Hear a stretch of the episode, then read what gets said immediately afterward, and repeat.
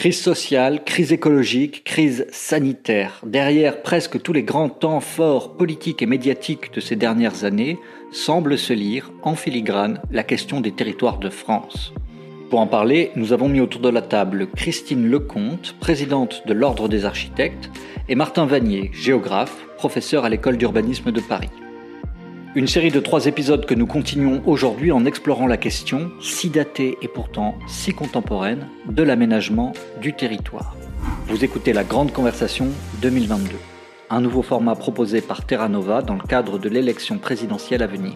Une initiative pour débattre, échanger des arguments, bref, réapprendre à dialoguer. Je suis Hugo Christi et j'ai le plaisir de co-animer cet épisode aux côtés de Marion Valère, urbaniste et philosophe, conseillère politique en architecture. Bienvenue dans la Grande Conversation 2022.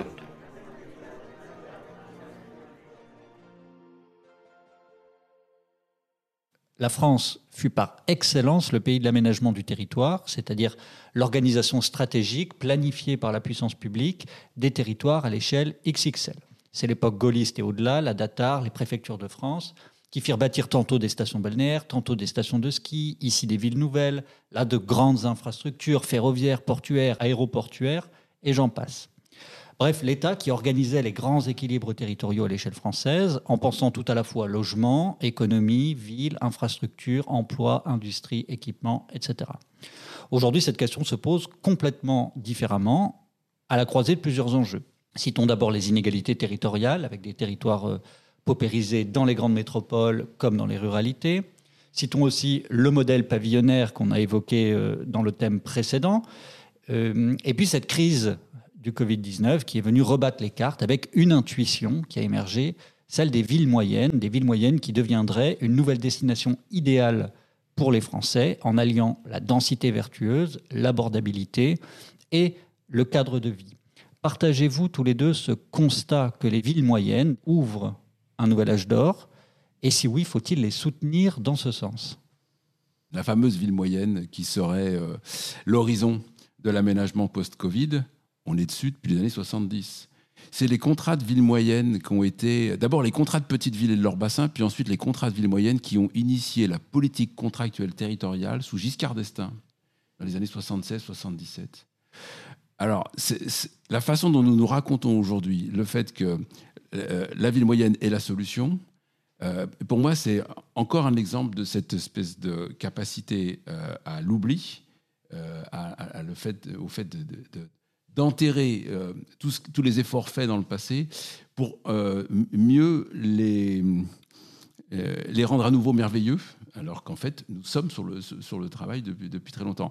Quand vous regardez la façon dont les différentes strates de, territoire euh, attire la population française, les villes, les petites villes, les villes moyennes, les campagnes, les métropoles, etc., depuis les années 80, vous vous rendez compte que les villes moyennes ont été, pour la moitié d'entre elles, ni plus ni moins, des villes attractives, et il y en a un certain nombre qui sont même connus comme étant euh, ce qui se fait de mieux euh, en France. J'ai en tête deux villes moyennes bien connues de ce type-là, Annecy d'un côté La Rochelle de l'autre.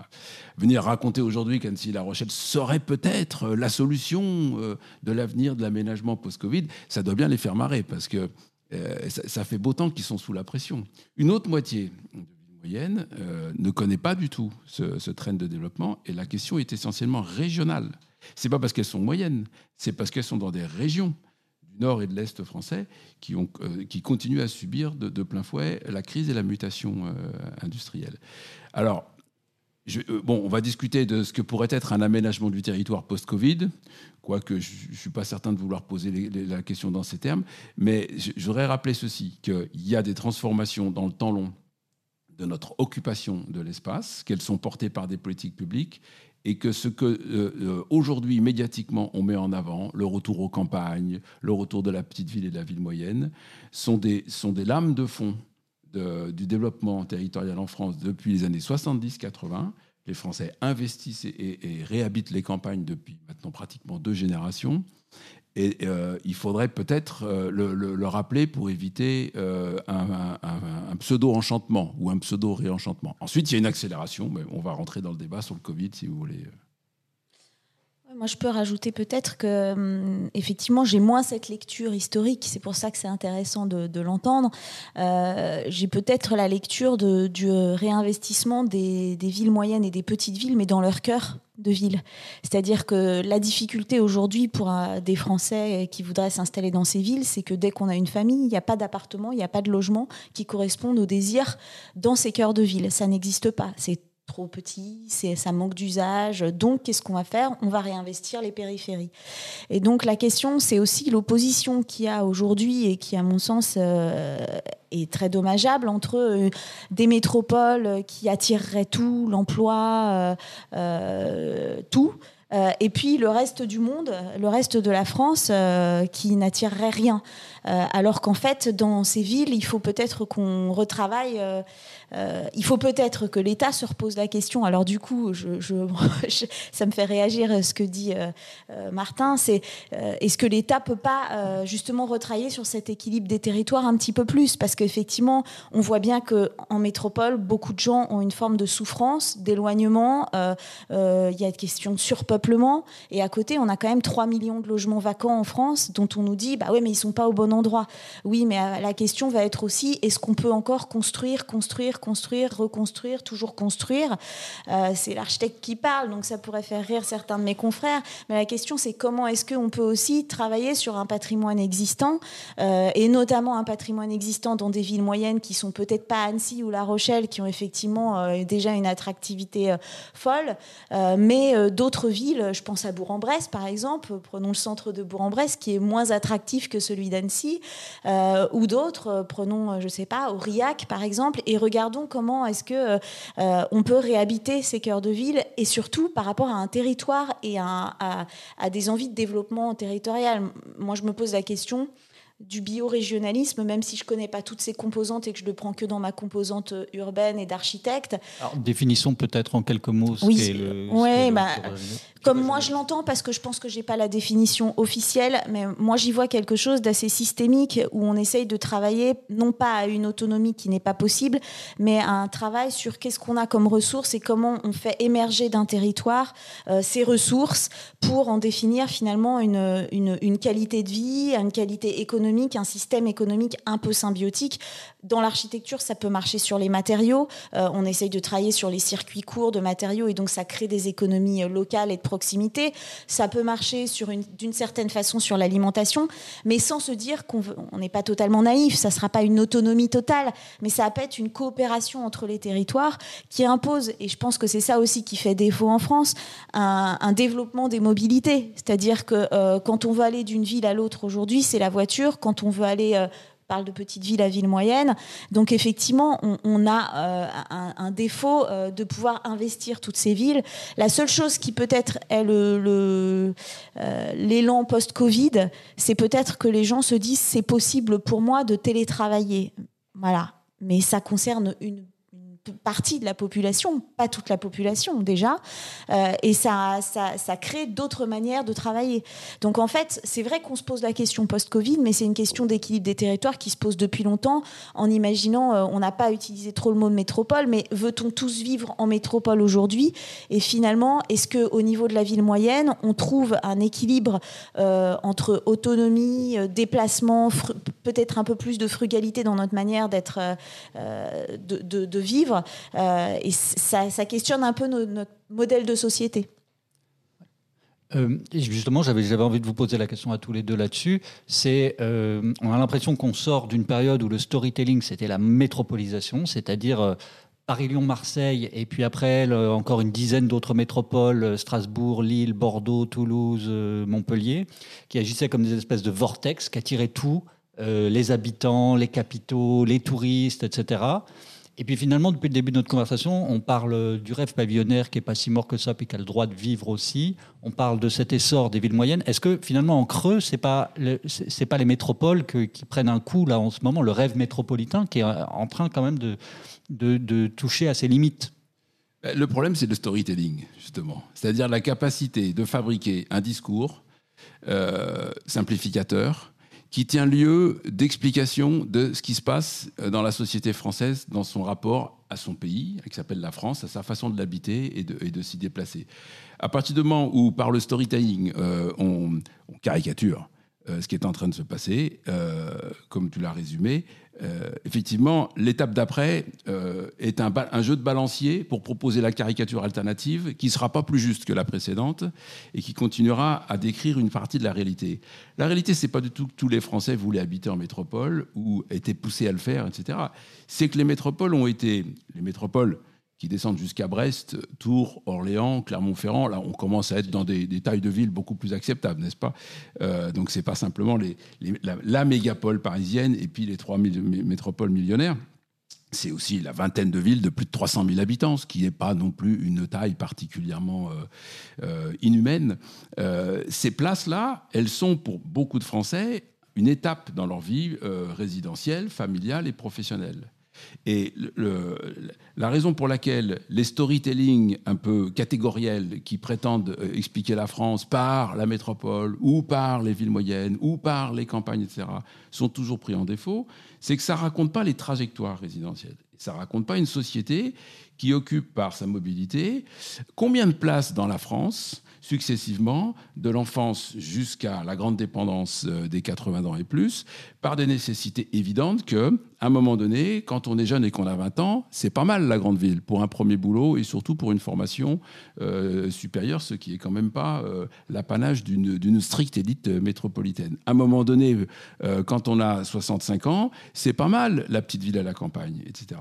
Et donc, c'est cette succession de recherches, d'ajustements personnels, familiaux, d'une bonne place dans un pays qui permet plein de choses. En, France, les densités, ça va de 1 à 1000, c'est extraordinaire. Donc, euh, vous avez des cantons à quelques habitants au kilomètre carré, et puis ici à Paris, vous avez des quartiers qui montent à 40 000 habitants au kilomètre carré. Ça va de 1 à 1000. Donc, il y a de la place pour toutes les possibilités. Et le vrai storytelling, si on veut en construire un, c'est suite ces trajectoires résidentielles qui investissent ces différentes places. Et on n'a pas besoin de faire ni du métropole bashing, ni du mépris rural parce qu'en réalité, toutes ces places sont effectivement désirables, investissables. Alors, ça ne va pas tout seul. Et puis, quand on laisse aller les choses tout seul, il y a des, trous dans la raquette. Euh, Christine a raison. Il y a des, y a des centralités qui n'ont pas les moyens de leur politique et qui, dans les petites villes, ne savent pas réinvestir le patrimoine. Et le patrimoine, on a besoin de le réhabiter. Sinon, ce n'est pas du patrimoine, c'est quelque chose qu'on perd. Donc, je ne dis pas que tout va le mieux dans le meilleur des mondes avec une société qui trouve ses solutions toute seule. Mais je dis qu'il y a beaucoup plus de euh, succession, euh, d'engouement au, long d'une vie plutôt que d'opposition catégorielle euh, sur ce, sur ce fameux aménagement. Puis si on a l'occasion, je, je redirai un mot sur l'équilibre, parce que c'est un terme qui ne me va pas, mais c'est peut-être un autre débat. Oui, juste peut-être un, un, petit mot. Peut-être qu'aujourd'hui, la problématique aussi euh, de la métropole, c'est les prix. Parce que euh, on parlait tout à l'heure de l'étudiant qui veut venir à Paris euh, faire ses études. Euh, on en connaît beaucoup qui ne vont pas à Paris faire leurs études parce que au terme de prix, c'est pas possible. Donc euh, il y a aussi cette acceptabilité, cette possibilité de, de, bouger qui est importante et qui euh, qui est nécessaire. Donc moi, je crois quand même qu'on a un, développement euh, de villes euh, au niveau régional qui, sont importantes et que et je crois à la coopération entre les territoires.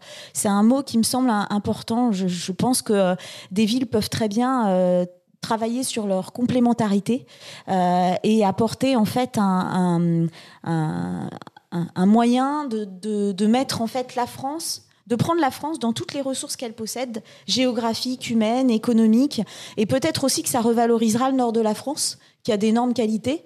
Euh, et, peut-être que cet équilibre, c'est dans ce sens-là que moi je le vois. Euh, C'est-à-dire qu'aujourd'hui, on doit regarder aussi ce qu'on a et la richesse de ce qu'on a et peut-être euh, se réappuyer sur la richesse de nos espaces. Et, euh, c'est quelque chose qui, qui, a peu ou prou potentiellement disparu. Par exemple, le Grand Paris, c'est uniquement les transports, mais c'est pas la richesse. Euh, le, et encore, c'est peut-être l'espace où c'est le moins. Voilà. Mais dans certaines villes, on peut se dire, mais en fait, si tu tires un fil, tu découvres une richesse euh, voilà, extrêmement forte qui peut développer euh, une économie régionale, développer une manière d'y vivre, donner envie. Euh, et c'est vrai que c'est aussi le rôle des élus, moi je pense, hein, de, de savoir tisser ce lien entre les territoires, les récits de, de parcours, les habitants, les dynamiques territoriales et trouver aussi les coopérations. Donc plus s'opposer entre elles, mais vraiment coopérer. Et alors, quel doit être le rôle de l'État dans tout ça Martin Vanier, vous disiez que, que le terme d'équilibre territorial euh, euh, vous posait problème, je ne sais plus exactement. Euh, on a souvent dit que l'État devait assurer l'équilibre entre les territoires. finalement, est-il possible d'avoir des politiques nationales qui régulent, qui régulent ces enjeux, qui régulent la construction dans des territoires aussi différents? Est-ce que l'État doit plus intervenir sur ces sujets-là? Est-ce qu'il doit intervenir différemment? Bon, ça fait un paquet de questions, d'accord. D'autant que quand j'écoutais Christine, j'avais envie de parler de Bar-le-Duc et de Sedan, qui sont, comme tu l'as dit, euh, alors c'est des villes pas de chance aujourd'hui. Hein. C'est des villes où, euh, waouh, euh, pour aller inscrire un projet de vie, il faut, faut, avoir de la ressource. Hein. Mais c'est des villes magnifiques. Et c'est incroyable. Euh, allez vous balader dans le centre-ville de Bar-le-Duc. Euh, c'est une ville 18e siècle avec un patrimoine à tomber par terre. Sedan, c'est une très belle ville. C'est une ville qui a des qualités urbaines déjà là, euh, incroyables. Bon, donc effectivement, on se dit, c'est pas possible que ces villes restent scotchées à une étape de notre histoire où on n'aura pas su les réinvestir. Il y a un devoir collectif, historique, culturel, tout ce que vous voulez. Et je parle de ces deux-là, mais il y en a des dizaines et des dizaines. Alors l'État, il peut quoi? Bon, pourquoi je dis que le, le coût de l'équilibre va pas? Parce que l'État n'a jamais euh, cherché à fabriquer un quelconque équilibre que ce soit. Dans la grande période aménagiste, que tu as fort bien rappelé, celle de De Gaulle, que tu as décrit à, paf, paf, en, en quelques coups de pinceau, euh, très justement, c'était un extraordinaire déséquilibre du territoire qu'on a appelé l'aménagement du territoire, qui en fait consistait à le déménager, à déménager les usines de l'intérieur pour aller les mettre sur des pôles industriels, à créer des métropoles d'équilibre. Vous vous rappelez les métropoles d'équilibre, qui sont aujourd'hui celles qu'on dénonce comme les métropoles vortex, mais c'est les mêmes. C'est celles qu'on a investies dans les années 60 avec des grands pôles tertiaires et on a renforcé ces euh, Bordeaux, Toulouse, etc. etc. D'une certaine façon, l'aménagement, c'est toujours la conduite volontaire d'un déséquilibre. Ça consiste pas, comme on l'a dit tout à l'heure dans le premier thème, à mettre de tout partout. Quand vous mettez de tout partout, vous aménagez pas, vous faites aucun choix, vous ne jouez sur aucune spécificité des lieux et vous tartinez.